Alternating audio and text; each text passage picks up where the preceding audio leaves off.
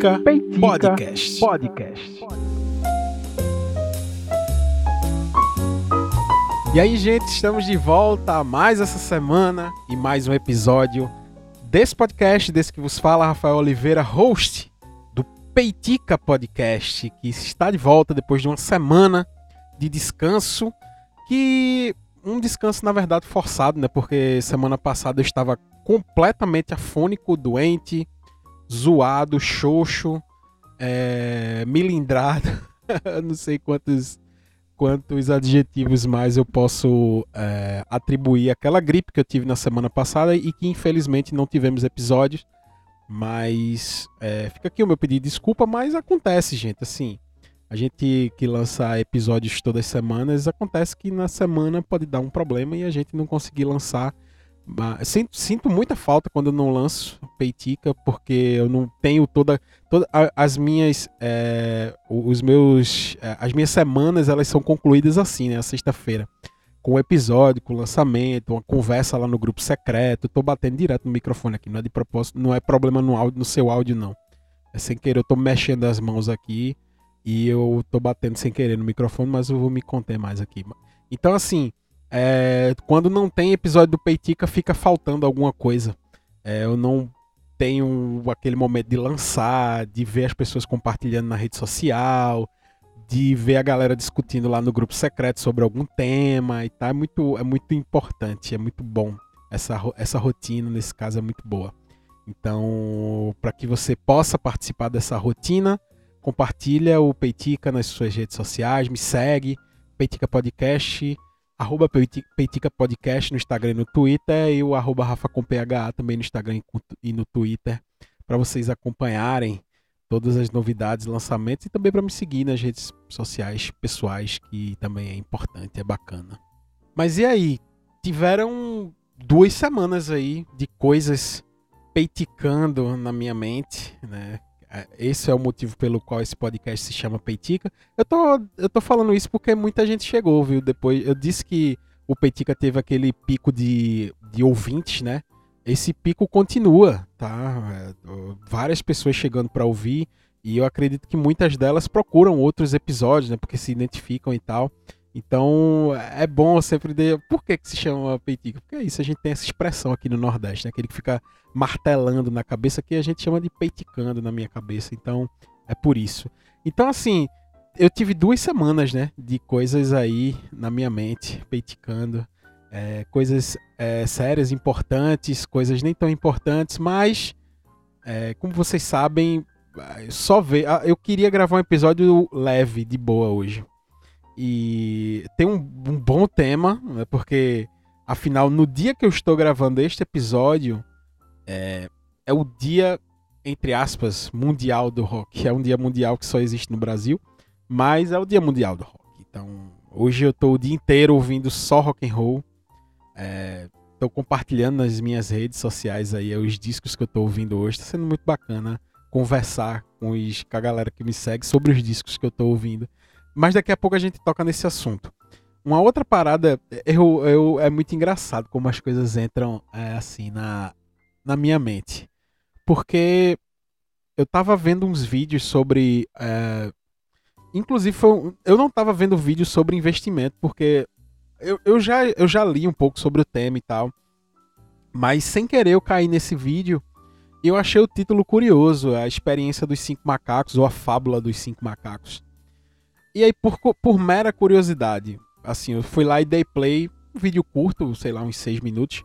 Mas eu, só, eu não vou tocar esse vídeo aqui porque eu prefiro falar sobre isso e não deixar que outra pessoa explique. Afinal, essa pessoa estava utilizando desta fábula, né, dessa experiência, para é, vender uma ideia.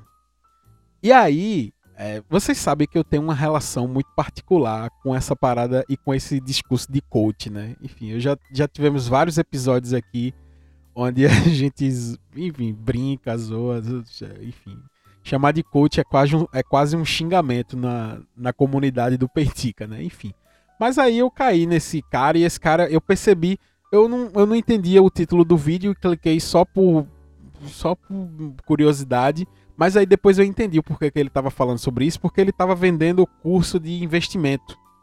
Sabe, ele estava tipo assim, dizendo que era para investir na bolsa, não sei o que, e que é... vocês vão entender. Mas no fim ele estava vendendo uma parada lá. E aí ele utilizou desse exemplo para é, ajudar a vender a parada dele. Eu já começo dizendo aqui, antes de falar sobre essa, esse papo aqui, que no início pode parecer um papo de coach, mas no final vocês vão entender. Mas vejam, esse cara estava dizendo o seguinte, ó, eu não sei exatamente se é se isso foi realmente uma experiência ou se isso é, isso foi, se isso foi um experimento, né, conduzido por cientista e tal, ou se é uma mera fábula para tentar explicar algum aspecto importante e tal. Eu, particularmente, não acho que existiu essa, essa experiência, mas, enfim, vamos considerar que isso aconteceu, mas que é, a, vai ajudar a gente a entender algumas coisas aqui. E aí eu fui num texto, tá, para me ajudar a conduzir esse, a, essa explicação.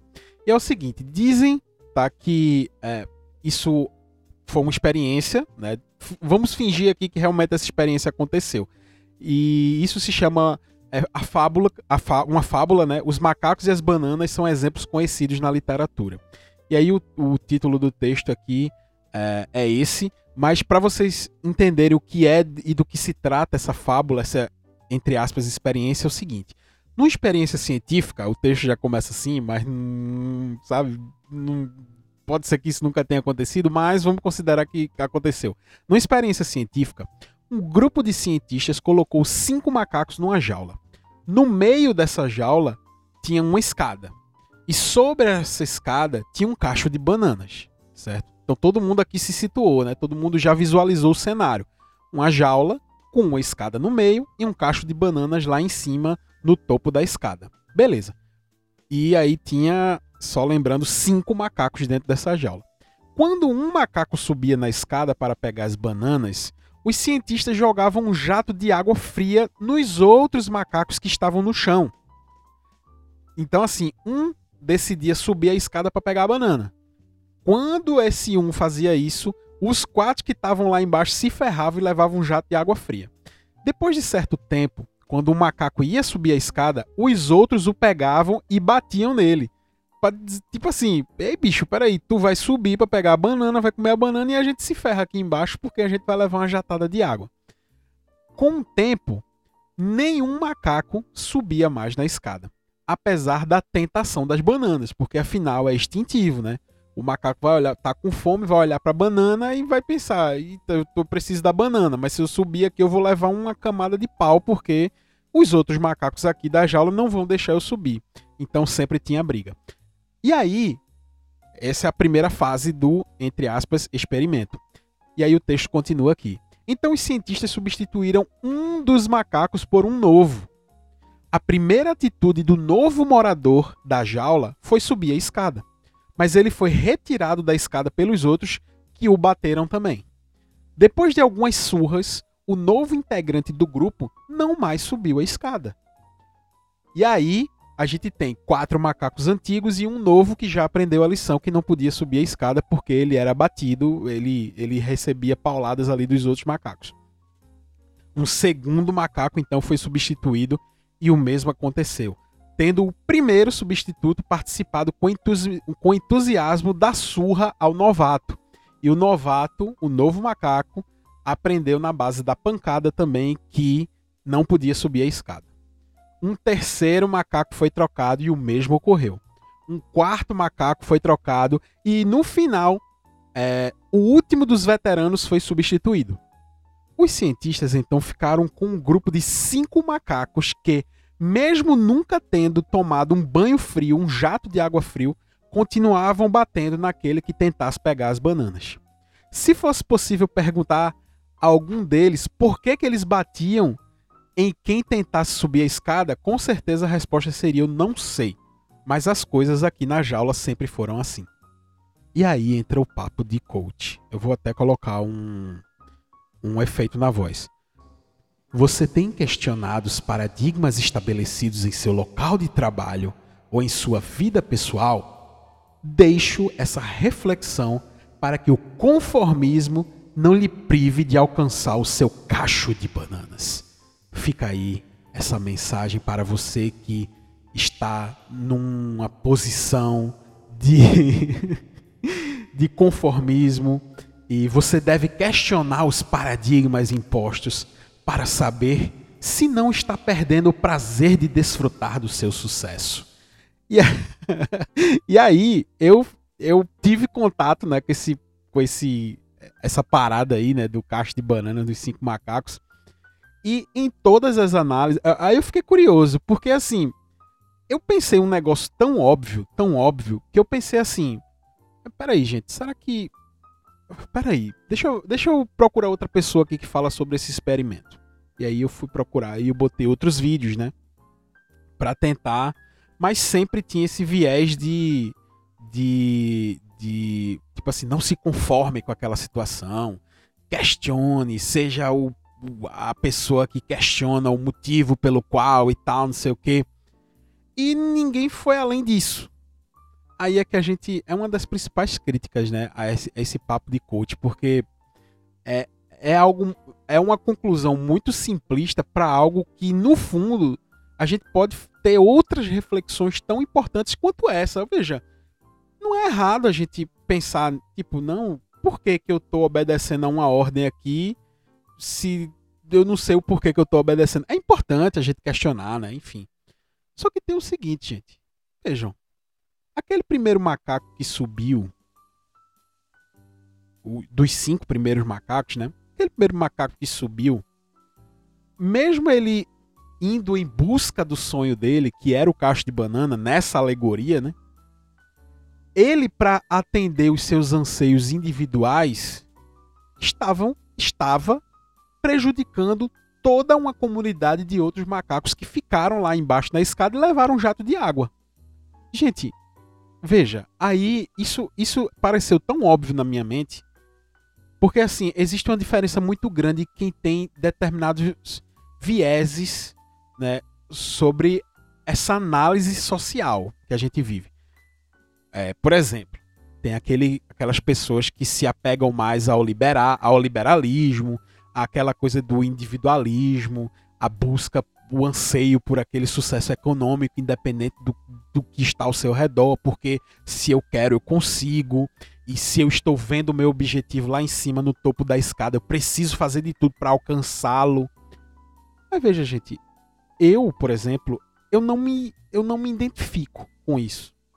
Se realmente, para que eu possa alcançar o meu cacho de bananas, né, o prêmio final, eu preciso prejudicar a toda uma sociedade que ficou lá embaixo sem bananas e ainda se ferrando com um jato de água fria, realmente, pô, não é pra gente ir buscar esse. É, é pra achar uma outra solução.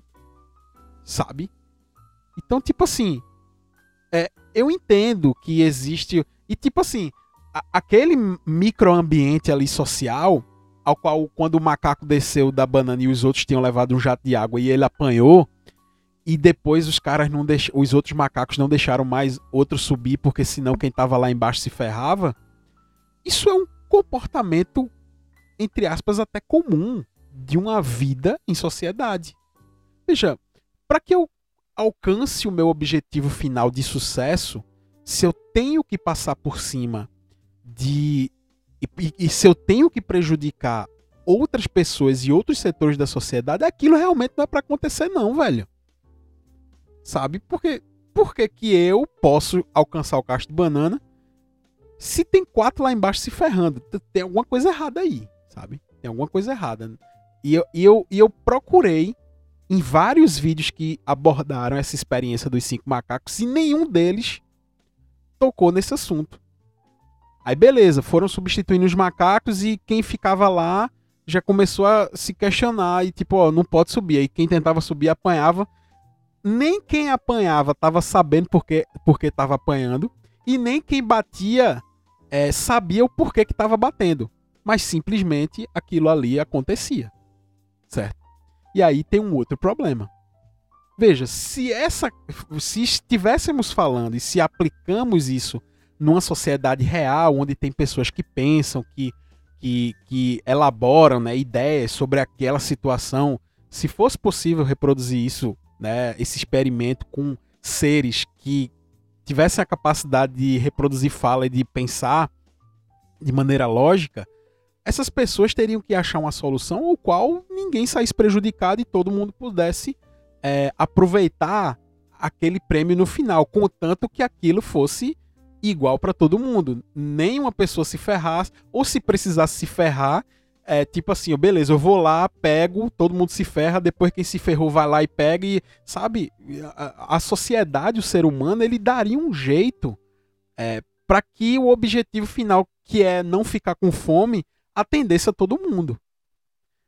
E em nenhum papo desses coaches aí eu achei essa reflexão, porque, veja, a, a, isso é um movimento comum da sociedade. É, num determinado momento da nossa história, escravizar era ok ninguém nem se perguntava o porquê. Peraí, por que, que eu tô tratando essa pessoa de maneira diferente, só por conta da cor da pele dela? Chegou um momento que se convencionou que aquilo era normal. E ó, eu não posso tratar essa pessoa como uma pessoa igual, então vamos tratar de maneira diferente. Por quê? Não sei. Todo mundo tratava assim. Então, é, é quando isso começa a ser um movimento na sociedade, quando algumas pessoas começam a, a questionar aquilo, seja lá por qual motivo for, se isso não for introjetado da, na sociedade de maneira é, a se tornar uma consciência coletiva, aquilo nunca vai terminar. Sempre vai ter alguém explorando o outro. Então, primeiro precisa haver uma, uma revolução da consciência individual para que aquilo se transforme numa coletividade e aí existem os emissores né, dessa, dessa ideia, e para que todo mundo absorva essa ideia, entenda que dentro de uma sociedade não se precisa que uma pessoa, é, que, quatro, que quatro macacos se ferrem para um se dar bem, não precisa. Então, primeiro se cria essa consciência coletiva para depois achar as soluções. E aí, no exemplo que eu dei da escravidão, é foi, lá, foi lá e disse: Ó, oh, não pode ser assim, a gente é, temos um desvio aqui do, do, do, é, do, comportamento humano e vamos questionar e tal, não sei o que, até a gente chegar hoje, é, hoje não, né? Enfim, houve o fim da escravidão, mas a gente tem um reflexo gigantesco aí do desse passado sombrio que a humanidade teve. Então, assim, sabe, a gente precisa falar sobre outros aspectos dessa, desse chegar lá, né? Desse conseguir o que eu queria. Não é assim, a gente não pode passar, a gente não pode fazer ninguém se ferrar para que a gente chegue lá. Então, calma aí, coach, sabe? Calma aí, galera. Não é assim. Eu tava escutando até um relato de um, um amigo meu, não preciso dizer quem é. E também não me interessa dizer quem é, porque, enfim. Mas o cara tava me dizendo, caramba, eu tô me ferrando muito no meu trabalho, eu faço tudo, eu, eu, eu é, é, acumulo funções, eu faço coisa que não era para fazer, é, eu, eu estico o horário de trabalho que não era para esticar, eu não recebo pelo que eu fa pelo horário extra que eu faço. As horas extras se vencem, a gente nem consegue tirar a hora, nem consegue receber. E aí você vê que, sabe, as pessoas pra, se tornou algo comum você é, fazer com que outros macacos se ferrem num jato de água para eu me dar bem. Para que uma pessoa se dê bem. Virou meio que algo um senso comum. Tipo assim, não, a vida é assim mesmo, pô. Tipo, é, tem mais quatro macacos querendo entrar na jaula aí. Se você não quiser levar jato de água, então se ponha para fora aí, porque tem muita gente querendo entrar nessa condição. Sabe? Caramba, calma, não é assim. A gente precisa de uma consciência coletiva. A gente, sabe? Enquanto a gente não criar essa consciência coletiva, a gente vai estar tá caindo nesse papo de coach, ó, faça de tudo, questione. E, e muitas vezes vem nessa capa. Tipo assim, todas essas mensagens da experiência dos cinco macacos que eu li na internet tinha essa capa questione. Vá. Veja, imagine se um dos macacos questionasse e conseguisse subir na escada. para dizer, peraí, eu não sei porque que eu tô apanhando, eu vou lá subir na escada e vou pegar aquela banana. Os quatro lá de baixo ia levar uma jatada de água. Ia ser ruim para o coletivo. Ia ter mais conflitos. Então não é essa maneira de resolver, sabe? Não é. É de se criar essa consciência do porquê, mas pensando num todo e não só no seu. Então, é, eu fiquei viajando nessa parada aí essa semana, sabe? É... Vamos. vamos ouvir essa, essa parada de coach, mas sempre com o pé atrás, porque, poxa, velho, sabe? Enfim. E aí, o, o, a, o, o link que eu faço, né? Que eu, sou, eu sempre gosto de fazer esses links é, entre os assuntos para que a gente possa fazer essa conexão, já que é dia mundial, entre aspas, do rock. É, o rock meio que nasce assim, né? De um questionamento, né? Eu lembro que uma vez eu estava vendo, assistindo um, um, um, documentário dos Beatles e o Ringo, né, que é o baterista dos Beatles, ele tava, ele toca, porque assim, todo baterista clássico assim, mais antigo que toca jazz e tal, ele segura a baqueta de uma maneira peculiar, ele segura a baqueta de lado. Porque, enfim, a teoria lá de, do jazz, ele diz que eh, se você tocar daquela maneira, vai ter um controle maior, vai poder é, percorrer maiores setores ali da, da pele da, do, do caixa, enfim, com a mão direita, né, para quem é destro normal. E aí tem toda uma teoria sobre o, porquê de tocar a bateria daquela maneira. E aí um, um dos primeiros bateristas a questionar isso foi o Ringo Starr. Ele disse, oh, eu não preciso segurar a baqueta desse jeito. Aí ele foi lá e segurou. Imagine que você tá com é, o garfo e a faca na mão Sabe aquele negocinho que fica batendo na mesa? Quero comida, sabe? É, segurando assim como é, com as duas mãos e com os quatro, é, com os cinco dedos pegando na baqueta assim, ela de frente para você. Eu tô fazendo um gesto aqui, mas eu sei que vocês não estão vendo, mas tenta imaginar. Então, é, o Ringo disse, ó, oh, não precisa segurar a baqueta assim de lado, porque quem segura de lado é para tocar mais leve, para ter mais uma para ter mais uma, uma precisão, para ter uma um, algo mais, sabe, mais tranquilo para tocar bateria, já que a bateria é um instrumento que faz barulho, eu preciso tocar jazz de maneira leve, sabe, com a mão leve. Então a, a pegada que eu tô falando da bateria era proporcionava essa possibilidade de tocar mais leve. Quando o Ringo entra nos Beatles, é, e eu tô falando de maneira generalizada aqui, tá? Não tô dizendo que foi o Ringo que inventou, mas ele foi um dos pioneiros a inventar essa nova pegada como todo baterista hoje segura a baqueta. Ele disse: Ó, eu não, eu não preciso segurar a baqueta meio de ladinho assim, porque eu quero tocar alto, eu quero tocar pesado. Eu tô numa banda de rock, então eu preciso tocar forte. E aí ele muda a pegada da bateria, do, do da baqueta e entra pra história, né? Enfim. E aí o questionamento nesse caso, né? Ele era inofensivo, né? Ninguém precisou ninguém declarou morte aos que, aos que seguravam a baqueta no estilo antigo, né? Foi um questionamento válido porque ninguém estava se ferrando pelo simples fato dele mudar a posição da baqueta. Pelo contrário, né? É, isso meio que revolucionou a história da música. Mas é, é, o rock nasce desses questionamentos, né?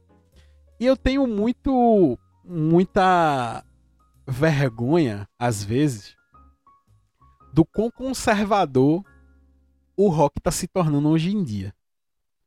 E aí eu fico até meio com vergonha quando dizem, não, Rafael, Rafael é roqueiro. eu, eu fico meio assim, tipo, porque parece assim, opa, olha o Rafael ali, ó.